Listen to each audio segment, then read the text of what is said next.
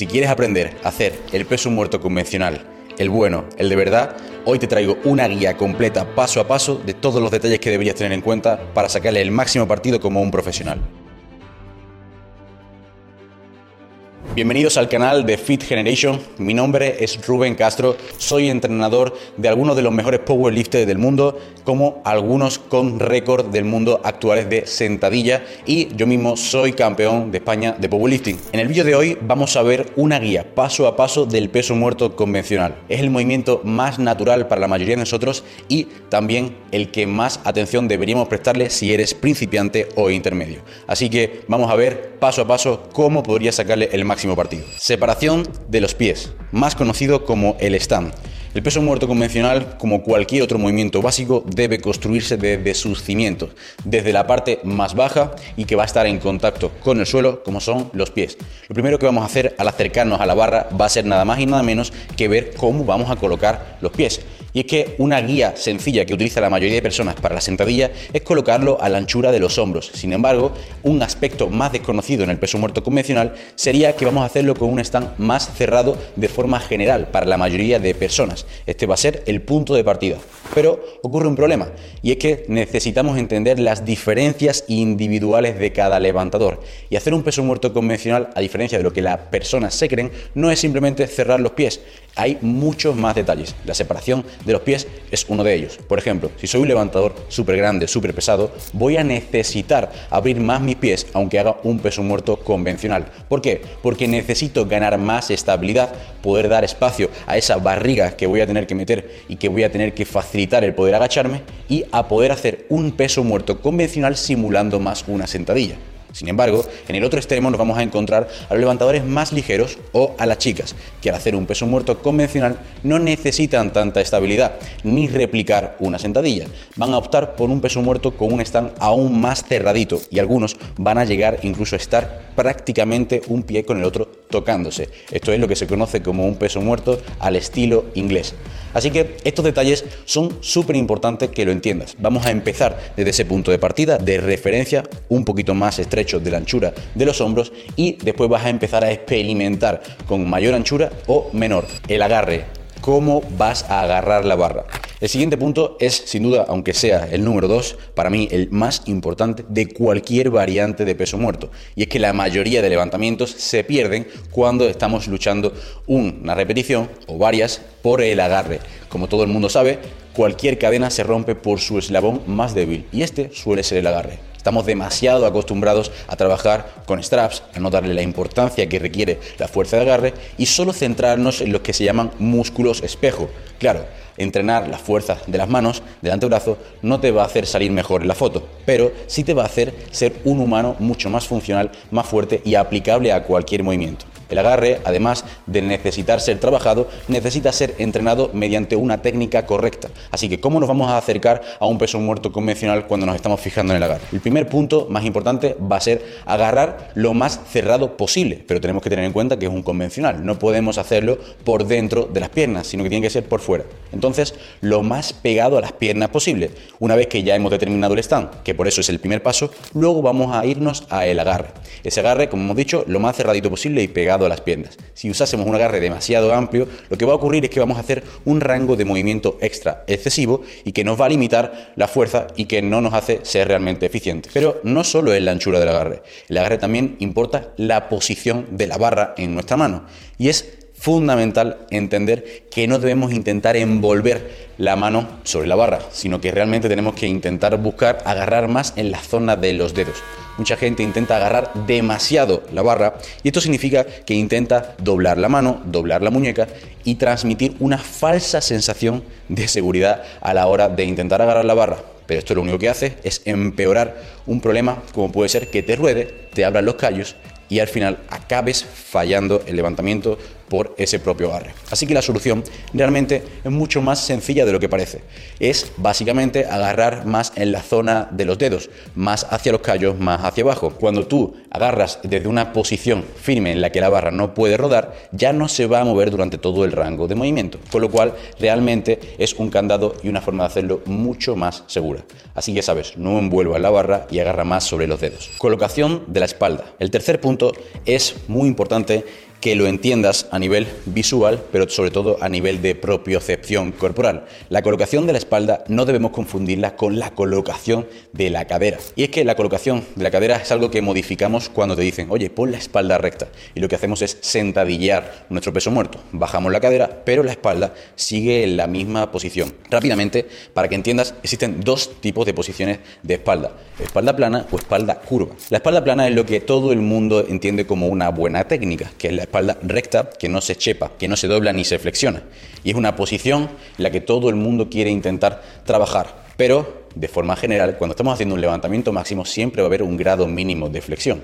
Pero debemos intentar que esté lo más eficiente posible. Habrá levantadores que necesiten una posición más plana y levantadores que necesiten una posición más flexionada pero siempre que esta flexión venga de la zona de la espalda alta, de la zona dorsal y más en un peso muerto convencional que permite, a diferencia de un peso muerto sumo, mayor flexión de esta zona dorsal y ser aún así más eficiente. ¿Qué levantadores son los que se van a beneficiar más de una espalda plana?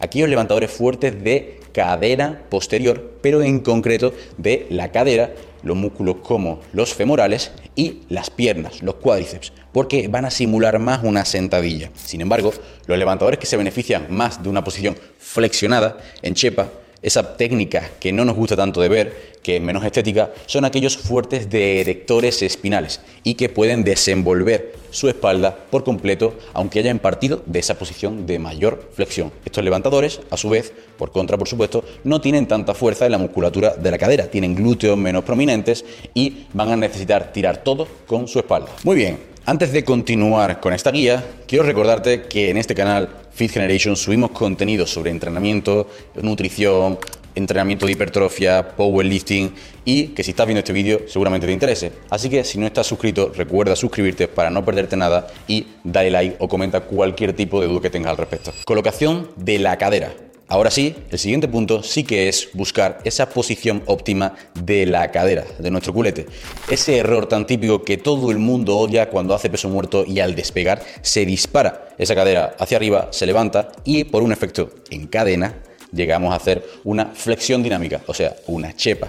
Eso que nadie quiere hacer. Esta posición de la cadera sí que es fundamental de entender en conjunto con esa posición de la espalda, pero ahora podemos mantener una misma posición de la espalda, por ejemplo, en una posición de espalda recta o espalda flexionada, pero con una cadera más alta o más baja. Una posición de la cadera más baja es lo que todo el mundo intenta replicar para intentar hacer un peso muerto más estético, más una sentadilla. Sin embargo, en la mayoría de casos esto suele ser un error, porque al intentar meter la cadera demasiado abajo, lo que ocurre es que con pesos bajos, con cargas bajas y ligeras, vamos a poder levantar el peso.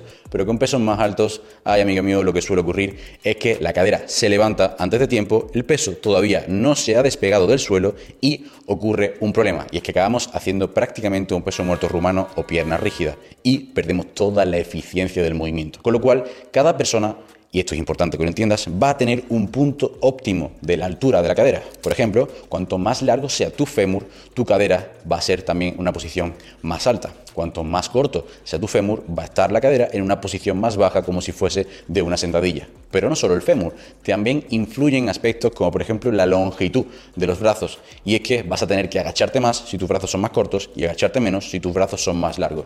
En conjunto, tu antropometría todas las longitudes de tus segmentos corporales van a determinar a qué altura debes tener la cadera. Pero de forma general, intenta no bajarla demasiado y intenta grabarte. Y una vez que te grabes, vas a ver en qué punto se despega el peso del suelo y en qué punto estaba en ese momento tu cadera e intenta en la próxima serie replicar ese punto exacto.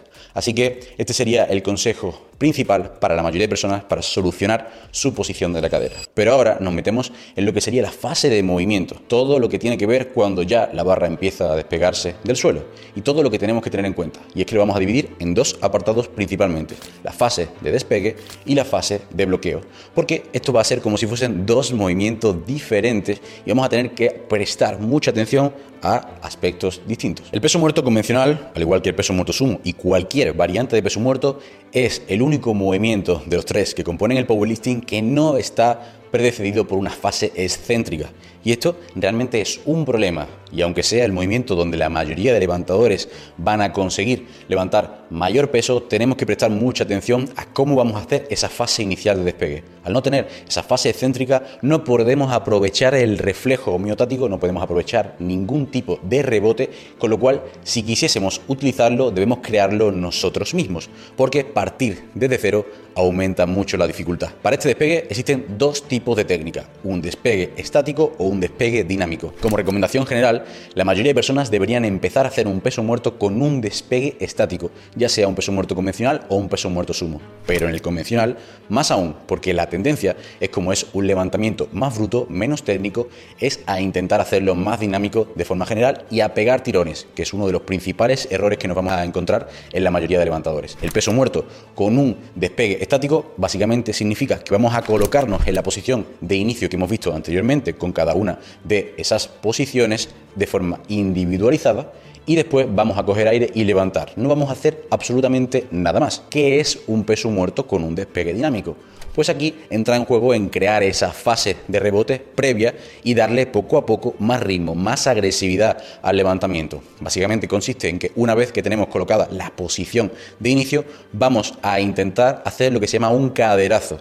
Un caderazo es hacer una extensión y flexión de rodilla previa para conseguir un rebote antes de hacer ese despegue, como haríamos en una sentadilla. Esto va a hacer básicamente que nuestra musculatura de la cadena posterior se contraiga de una forma más explosiva, más rápida y nos ayude a acelerar la barra en esos primeros instantes, en esos primeros milímetros de recorrido donde más suele costar, donde tenemos que despegar los discos del suelo. Pero, ¿qué ocurre? Un despegue dinámico es técnicamente mucho más complejo que un despegue estático. Para realmente aprender a controlar esa posición de la espalda, esa posición de la cadera y todos los aspectos que hemos visto anteriormente, vamos a iniciar con un despegue estático. Conforme vayamos ganando más experiencia, podemos empezar a introducir ese despegue más dinámico si realmente es algo que nos puede llegar a beneficiar en un futuro. Para que nos hagamos una idea, aquellos levantadores que son más principiantes, dominantes de cadena anterior, con espalda plana, fuertes de esa musculatura de glúteos, femorales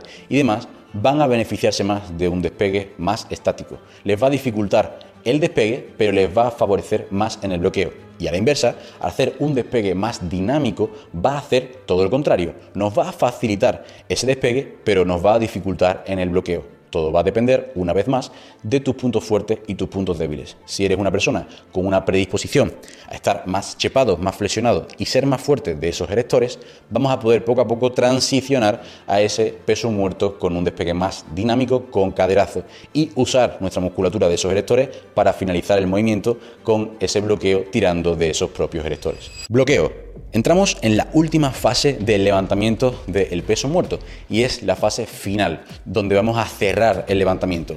La fase de despegue es desde que el peso se levanta del suelo hasta que llega aproximadamente a las rodillas y el bloqueo es de esa rodilla hasta que finalizamos el levantamiento y estamos completamente encajados, con las rodillas bloqueadas, caderas bloqueadas y hombros hacia atrás. Esta fase más diferente por completo va también a trabajar otros grupos musculares, pero debemos tener en cuenta algunos aspectos que no podemos evitar cometer como errores. Y esto básicamente se trata de no apoyarnos la barra sobre los muslos, no pegar tirones, no flexionar nuestros codos, no encogernos de hombros. Como ves, un montón de errores que puedes cometer uno de ellos o todos juntos a la vez. Esta fase de bloqueo lo que nos vamos a focalizar es en intentar llegar a una posición firme, pero que además le podamos sacar el máximo partido al levantamiento, tanto a nivel de fuerza como a nivel de estímulo muscular. Cuando estamos trabajando en ese bloqueo, también tenemos que tener cuidado con pegar tirones para ir cogiendo impulso con la barra para llegar al final del levantamiento. Estos tirones no tienen ningún tipo de, beneficio salvo inflar tu ego, así que intenta evitarlos. Otro de los puntos muy importantes que debes fijar tu atención es en el bloqueo de los hombros. Cuando nosotros finalizamos el levantamiento, ese bloqueo de peso muerto, los hombros deben quedar bloqueados, pero debes evitar un encogimiento de los hombros o llevarlos hacia atrás. Esto es un rango de movimiento extra innecesario que aumenta tu riesgo de lesión y también hace que no tengan ningún tipo de beneficio extra. Con lo cual, intenta evitarlo, intenta evitar encogerte de hombros, deja los hombros bien desbloqueados y simplemente llévalos ligeramente hacia atrás, no de forma exagerada. Finalmente, el último aspecto es la mirada. Y es que la mirada va a estar directamente relacionada con un bloqueo eficiente. Si nosotros mantenemos una mirada hacia abajo, hacia el suelo, durante toda la fase del peso muerto, incluido este bloqueo, lo que va a hacer es que normalmente por un efecto de cascada y compensación a nivel corporal no podamos ni siquiera bloquear la rodilla aunque queramos, porque vamos a estar en una posición de flexión y con el cuerpo anteriorizado y no nos va a dejar finalizar el gesto. Con lo cual, cuando bloqueamos un peso muerto, mirada al frente o incluso ligeramente hacia arriba. Y esto es un aspecto que con solo modificar esta mirada va a cambiar por completo tu técnica de levantamiento. Y hasta aquí la guía de peso muerto convencional como un profesional. Y es que como has visto, el peso muerto convencional, aunque tenga la fama de ser un levantamiento para brutos, para aquellos que no tienen una buena técnica, hay muchos más aspectos de los que cualquier persona se puede imaginar y que tienes que tener en cuenta para sacarle el máximo beneficio no todo vale. Así que el próximo día que vayas a hacer un peso muerto convencional, chequea toda esta lista paso a paso y aprende a sacarle el máximo partido. Y hasta aquí el vídeo de hoy. Espero que te haya gustado. Y por cierto, si te gusta todo el mundo del entrenamiento y te gustaría ser entrenador personal en España de forma 100% oficial y legal, te dejamos un vídeo muy cortito donde te lo explicamos todo aquí. Y lo mismo si quieres aprender a hacer dietas tanto para ti como para tus clientes aquí. Nos vemos en próximos vídeos.